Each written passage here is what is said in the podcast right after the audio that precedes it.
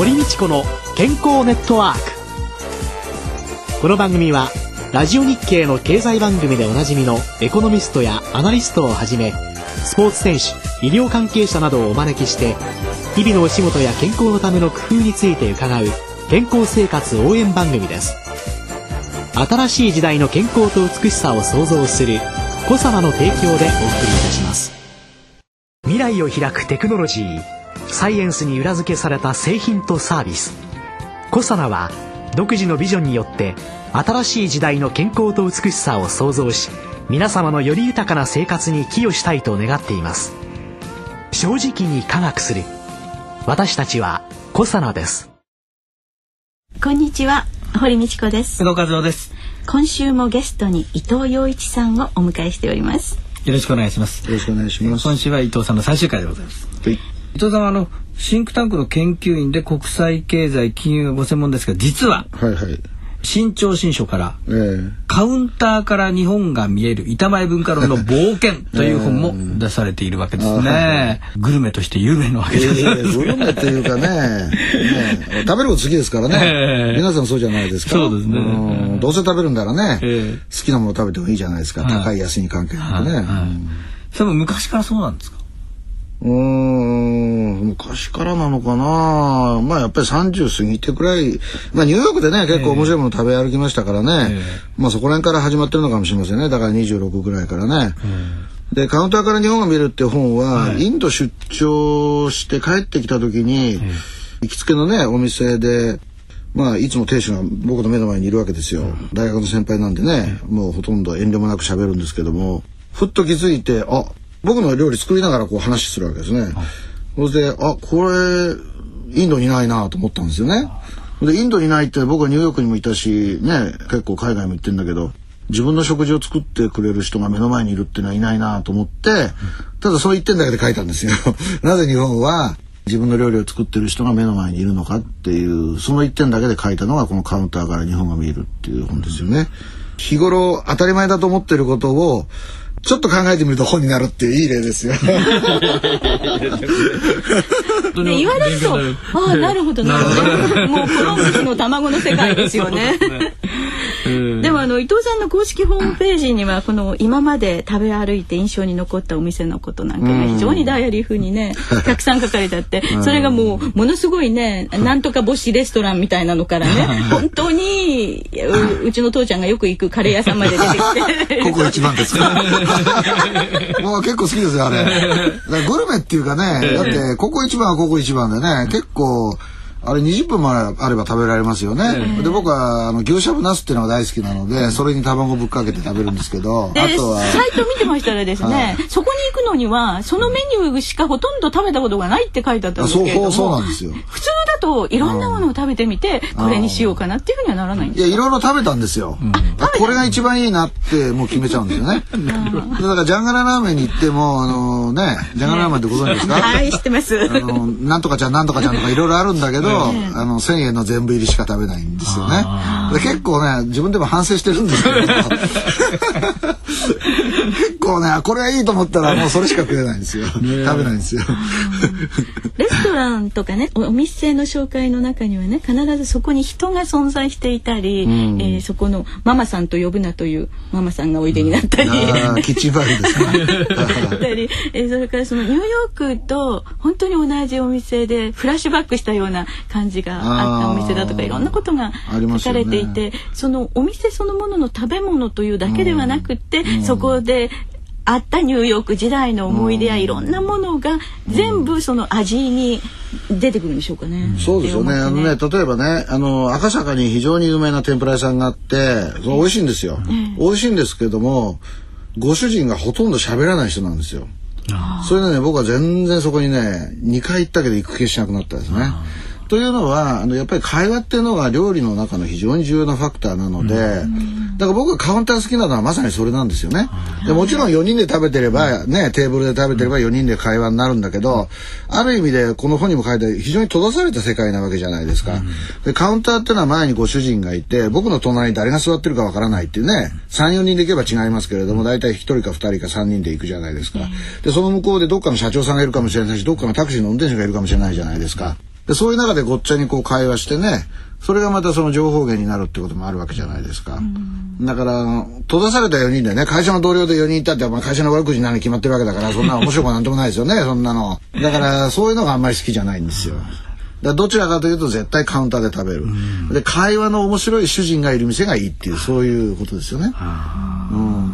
そうじゃないと面白くないんですよ。だから天ぷらも会話がうまい麻布十番だったかな、の店へ行く行くんですよね。いい味出せばいい職人だからこう仏頂ずらして美味しいラーメン作ればいいみたいなあそうだありますよね。それは。まあラーメン屋さんのおじさんとはね別にそんなに長く喋りませんけど、いや要するにねだ関西の文化なんですよ。基本的にはね、カウンター発砲っていうのはね、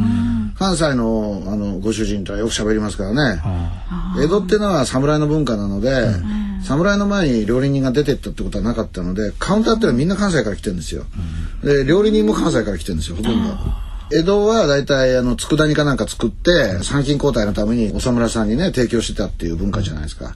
だから今東京には関西割烹って名乗る店が山ほどあるんですよね、大阪には関東割烹っていう店は一つもありませんでした名前調べたら。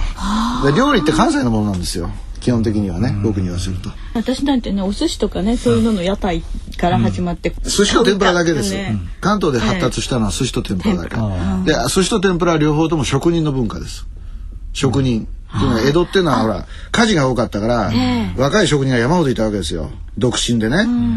だからちょこちょこっとその寿司つまんでまた職場に行くみたいなね、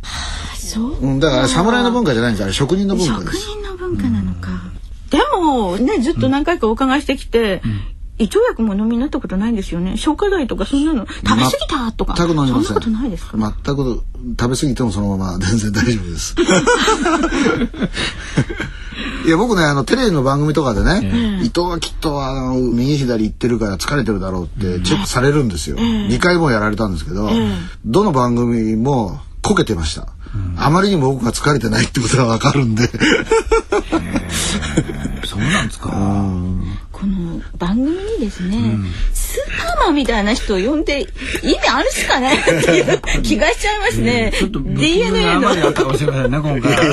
からね僕ね声がかかった時に俺でいいのかってちょっと言いました。お前何の役にも立たない。ってお前アホかお前はと思って ね。そのねあのまあ4回にわたって秘訣を探ってるんですけどもこれというものがないですね今のところね。どこでも寝るってことですよ、ねああそう。うん、どこでも寝ると第一回でおっしゃいましたね。あとやっぱり歩くことですよね。健康。あ歩いてらっしゃる。僕の最高の健康法は歩くことで、例えばエスカレーターがあるところで階段が併設されているところは絶対階段を歩きます。どんなに重い荷物持っててもエレベーターはダメですよエスカレーターはエレベーター60回ね歩いたらそれは無理なので、エスカレーター。うん大体何歩ぐらい歩いてらっしゃるんですか一日。いやだから前北青山にねオフィスがあった時には平気で銀座まで歩きましたしね、北青山から銀座まで。銀座まで。まあ二十何分ぐらいね。あと北山から麻雀をよく新宿でやったんで新宿まで30分ぴったりかかるんですよ。で歩いていくんですよ。でまあまあ街見ながらね。定点観測しながら。いろいろ原稿の内容を頭の中巡りながら、そして麻雀をしてでそこではタバコはもう持って全然すいません。あお吸いにならない、あそれはポイントはしっかり押さえてらっしゃるんです抑えてらっしゃる。いやいやタバコ吸うやつはなるべく麻雀したくないんですけど、タバコ吸わないやつで麻雀を組閣しようとすると大変苦労するので。ねそうね。おい、煙とか言いながら、やめろとか言いながら、でもギャンブルとは密接みたいなタバコはね。えご自身はタバコをお吸いにならない、そしてそれだけよく悪気になる、そして美味しいものを食べる、そしてストレス好きなものですね、美味しいものっていうかね。あ好きなもの、あそうですね、はい。好きなものですね、一番何がお好きなんですか？いや、あの、回すのが好きなんですよね。だから日本食食べたら、まあ、その次はイタリアンとかね。フレンチはほとんど食べないので、なんか日本食と、ココ一番と、ジャンガララーメンと、え？えーイタリアンと中華、これがぐるぐる回ってるような感じです。なるほど。いつも反省してるんですよ。もっと バラエティを持たせなきゃいけない。いやいや、十分なバラエティーだと思う。でも季節でね春は天ぷらがうまいんで、天ぷらねよく行くじゃないですか、え冬はねまあそうは服とかねいろいろあるんで、まあそういう季節とジャンルのそのミックスアップですよね。でも考えたら結局はそうやってバランス取れてらっしゃるんですよね。の食事の内容としては。あまあ春は野菜が多いですよね。ね春野菜が。ご両親から受け継がれた丈夫な DNA と、うんすいませんね、お役に立たずに。本当に何も役に立たなかったというのではないのですが、まあ、学ぶことは多かった。はい、歩かれること、歩きましょうね、宇野さん。一人でね、エスカレーターばっかり乗らないで、ということになりましたかね。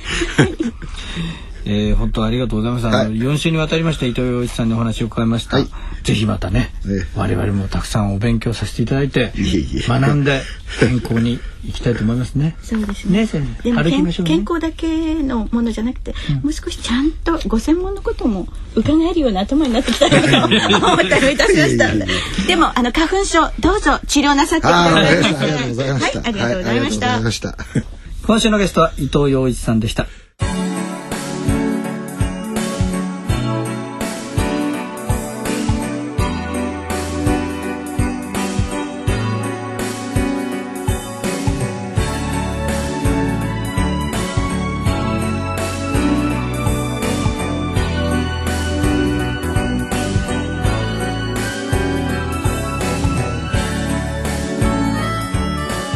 藤洋一さんのお話でございましたが。実は豪快に見えて本当に繊細な方で、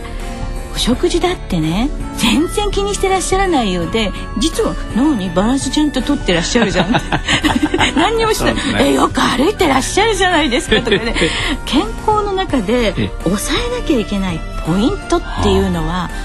バッチリ抑えてらっしゃるんですよね。この繊細さっていうのがなければやっぱりねあんなにマスコミに出たりたくさんの文章をお書きになったりなんていうことはおできにならないんだろうなっていうふうに思いましたけどね。人間何でも好きなものをねお腹いっぱい美味しいなってね、食べられたらいいんですけれどもね、やっぱりあの食べ過ぎるとね、吸収されますと困りますのでね、うん、そんな吸収の抑えるねサプリメントなんかちょっとお使いになってもだってこれから伊藤さんもやっぱり年を追ってくれば今はあれでいいかもしれない。けど、えー、だから10年後にはこんなサプリメント使ってますなんておっしゃるようなことになるのかもしれないなって皆さんも自分自身の日常生活を見直してみて自分のところで何を気をつけなきゃいけないか自分の今の生活の中での問題点、うん、何かちょっとね発見していただけたらねいいなってあんな豪快な中で気をつけてらっしゃるポイント、たくさんあったように思います。来週はなんと東洋太平洋スーパーウェルター級チャンピオン日高和彦選手をお迎えいたします。来週もお楽しみに。お相手は堀道子と野和夫でした。それではまた来週。ごきげんよう。